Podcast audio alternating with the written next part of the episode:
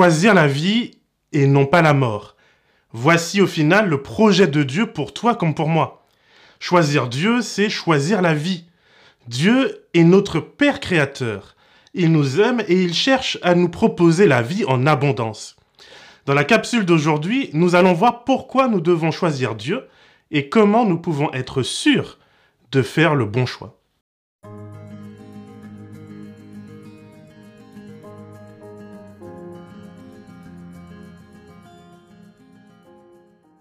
Cette semaine, l'astronaute Thomas Pasquet est revenu d'un long séjour dans l'espace. Les moyens techniques qui ont été mis en œuvre pour l'y envoyer et assurer son retour sain et sauf ont fait l'objet de dizaines d'années d'études et de recherches. Il a fallu persévérer, il a fallu assumer l'échec et même la mort. Mais c'est grâce à cette persévérance et grâce au sacrifice de plusieurs astronautes avant lui que nous sommes aujourd'hui capables d'envoyer des personnes dans l'espace. Toujours en lien avec l'espace, la compagnie d'Elon Musk SpaceX a développé un vaisseau qui a rendu les voyages spatiaux beaucoup plus économiques. Et là encore, il a fallu de la persévérance, de la ténacité et de multiples échecs avant de trouver la bonne formule, de trouver la bonne technique pour développer des, fusées réutilisables et donc pour réduire les coûts. Mais qu'ont ces deux expériences en commun? Eh bien, c'est la persévérance qui a rendu possible quelque chose que l'on pensait autrefois impossible. Il en va de même pour Dieu. Malgré l'échec de la révolte dans le ciel, malgré l'échec de nos premiers parents, Dieu persévère.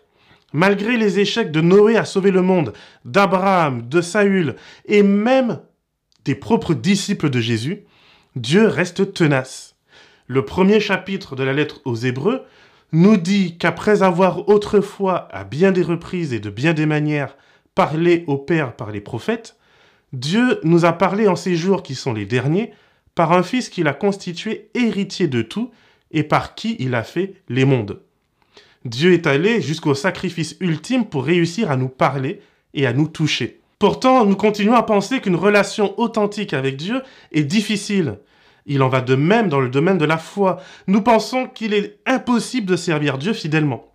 Nous pensons que tous ces trucs de règles religieuses et d'église sont les affaires de quelques élus, des pasteurs, des anciens.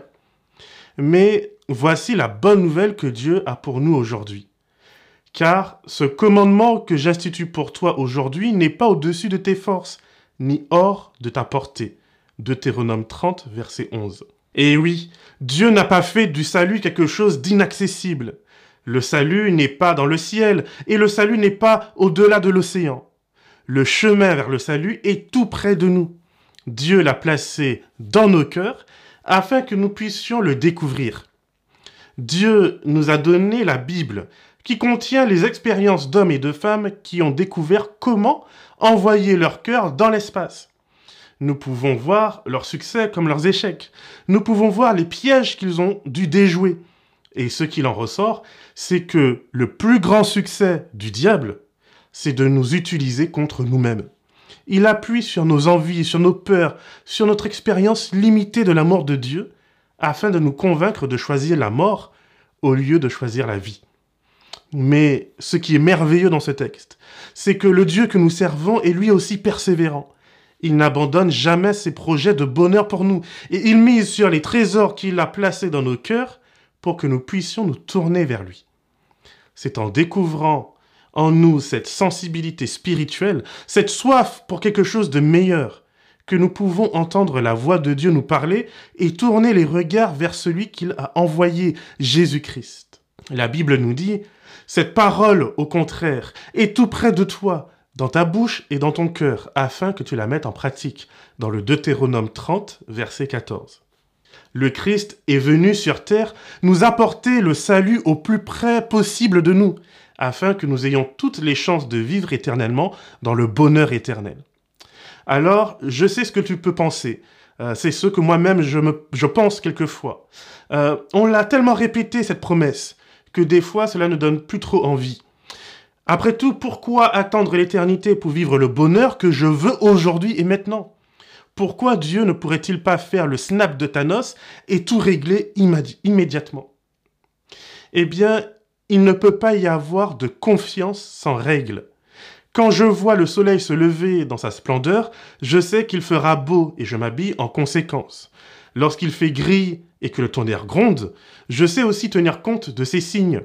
Quand je vois une flaque d'eau, je sais qu'il me faut la contourner pour ne pas mouiller mes chaussures.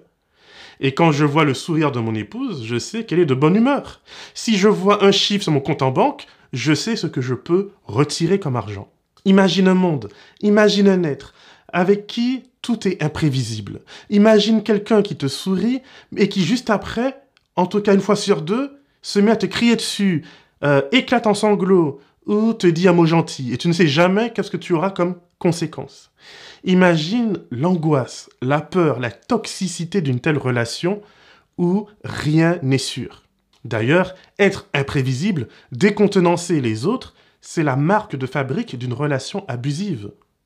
Alors, c'est vrai, à titre personnel, j'aimerais bien que Dieu s'adapte à mes envies du jour et qu'il me donne le salut sans avoir à faire quoi que ce soit et que tout ce que je fais dans ma vie puisse réussir. Mais ce ne serait pas totalement juste. Déjà parce que si j'agis mal, je cause du tort autour de moi et que mes frères et sœurs en humanité, ils ont autant de droits que moi de pouvoir vivre heureux. Mais aussi, si je n'apprends pas à respecter les règles basiques de la vie, alors je n'apprends pas à vivre en harmonie avec le cœur de Dieu. Si Dieu était changeant et imprévisible, alors je devrais sans cesse m'inquiéter de savoir si euh, cette fois-ci j'ai fait suffisamment, j'ai assez prié, j'en ai assez fait pour que Dieu me regarde avec bienveillance, pour qu'il m'évite les conséquences de mes erreurs. Mais ce n'est pas le Dieu que nous servons. Ce n'est pas le genre de Dieu que nous avons. Dieu m'offre la grâce non pas pour que je devienne inconscient, méchant égoïste, mais au contraire, pour m'offrir une deuxième chance d'être plus sage et plus attentif à qui il est et au monde qui m'entoure. Je choisis une relation avec Dieu parce qu'il est le seul à pouvoir me promettre cette intégrité de caractère et de cœur. Dieu ne change pas comme les saisons du temps, mais il m'offre son amour inconditionnel en tout temps. Regardons déjà à la création. Là où dans les récits païens, les dieux créent les humains pour qu'ils soient des esclaves à leur service, le Dieu de la Bible me dit qu'il m'a créé comme un cadeau. À peine m'a-t-il créé d'ailleurs qu'il offre le repos du sabbat, sans que nous ayons eu besoin de travailler pour le mériter. Plus loin dans la Bible, Dieu choisit Abraham, Moïse, David, Jean-Baptiste, et là encore, c'est par amour et c'est par grâce. Notre sécurité en Dieu, c'est de savoir qu'il est intègre et constant. Tous et toutes peuvent bénéficier de ses grâces. De toutes nos relations, mes amis, celle avec Dieu est la plus saine et la plus sécurisante qui soit. Dieu ne nous dit pas aujourd'hui qu'il nous aime juste pour nous dire demain qu'il a changé d'avis, simplement parce qu'il a trouvé mieux, plus jeune, plus intelligent, plus fort. Personnellement, je choisis Dieu parce qu'il a démontré qu'il était digne de confiance et que sa première réaction face à mes infidélités, face à mes difficultés de compréhension, face à la dureté de mon cœur, eh bien, face à toutes ces choses, Dieu choisit toujours l'amour, la grâce et la patience. Mais Dieu n'est pas pour autant un être insécure qui se laisse marcher dessus en quête de notre amour. Oui, nous sommes importants pour lui. Oui, il nous aime et il l'a démontré en donnant sa vie pour nous. Oui, il nous aime et il frappe encore et toujours à notre porte en espérant que nous, puissions le laisser entrer. Mais je choisis Dieu parce qu'il sait aussi se faire respecter. Il sait aussi se faire respecter dans son intégrité et mettre un stop à nos caprices et à nos rébellions. Il sait nous mettre en face de nos incohérences et de nos trahisons, des conséquences du mal que nous faisons. Dieu est et reste le dernier recours de la veuve, de l'orphelin, de l'étranger et du pauvre.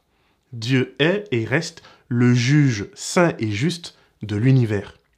C'est la raison pour laquelle, en dépit de sa grande patience, de son grand amour, Dieu nous avertit encore aujourd'hui qu'il ne restera pas sans rien dire face au mal que nous commettons volontairement. Il sera patient certes, mais ultimement son jugement nous effacera de la terre avec le mal que nous chérissons. À l'époque que nous vivons aujourd'hui de l'enfant roi et des caprices, ce n'est sans doute pas ce que nous avons envie d'entendre. Nous préférons entendre Dieu arrangera les choses, qu'il est ce riche parent qui peut corrompre le juge pour sauver son enfant qui a tué quelqu'un en conduisant sous l'influence de l'alcool. Eh bien, j'ai une nouvelle pour toi. Ce n'est pas le cas. Dieu ne peut pas être acheté, ni par notre argent, ni par notre or, ni par notre dévouement, ni par rien du tout. Alors ne t'inquiète pas. Si ce Dieu ne t'intéresse pas, si tu préfères vivre en suivant tes propres règles, si tu préfères envoyer des fusées dans l'espace et blâmer l'espace quand elle s'écrase, faute d'avoir respecté les règles élémentaires de la physique, Dieu respectera ton choix. Pas de souci.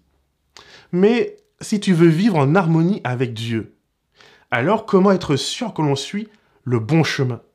La Bible répond en disant Choisis la vie afin que tu vives, toi et ta descendance, en aimant le Seigneur ton Dieu, en l'écoutant et en t'attachant à lui. C'est lui qui est ta vie, la longueur de tes jours, pour que tu habites sur la terre que le Seigneur a juré de donner à tes pères, Abraham, Isaac et Jacob, dans le Deutéronome 30, versets 19 à 20. Il faut comprendre ceci. Dieu n'a pas la vie. Il est la vie. Cela répond à la question pourquoi il ne la donnerait pas même à ceux qui le refusent. Dieu est un être libre, il n'a pas à te donner son consentement pour que tu puisses abuser de lui et faire du mal. Dieu n'est pas un Dieu mesquin qui refuse la vie si tu refuses d'avoir une relation avec lui. Dieu est la source même de la vie. Vouloir la vie sans Dieu, c'est comme vouloir une relation où l'autre cuisine, fait le ménage, repasse les vêtements, s'occupe du loyer et des factures, paye ton essence, et en retour, tu passes ta journée chez la voisine. Tu trouverais ça normal, toi? Mais si tu es d'accord pour aimer Dieu, pour l'écouter, pour former une véritable relation d'amour avec lui, alors Dieu est prêt à donner de lui-même pour toi, à donner sa vie pour toi, et à accepter que tu grandisses, que tu matures, que tu développes ton discernement. Il ne s'attend pas à ce que tu l'écoutes parfaitement à 100% dès le départ. Mais par contre, il s'attend à ce que tu fasses de ton mieux tous les jours. Choisir donc la vie, c'est choisir Dieu. Et choisir Dieu, c'est choisir la vie. En ce qui te concerne, que veux-tu choisir? Que le Seigneur te garde et te bénisse, et qu'il fasse de toi une source de bénédiction pour l'éternité.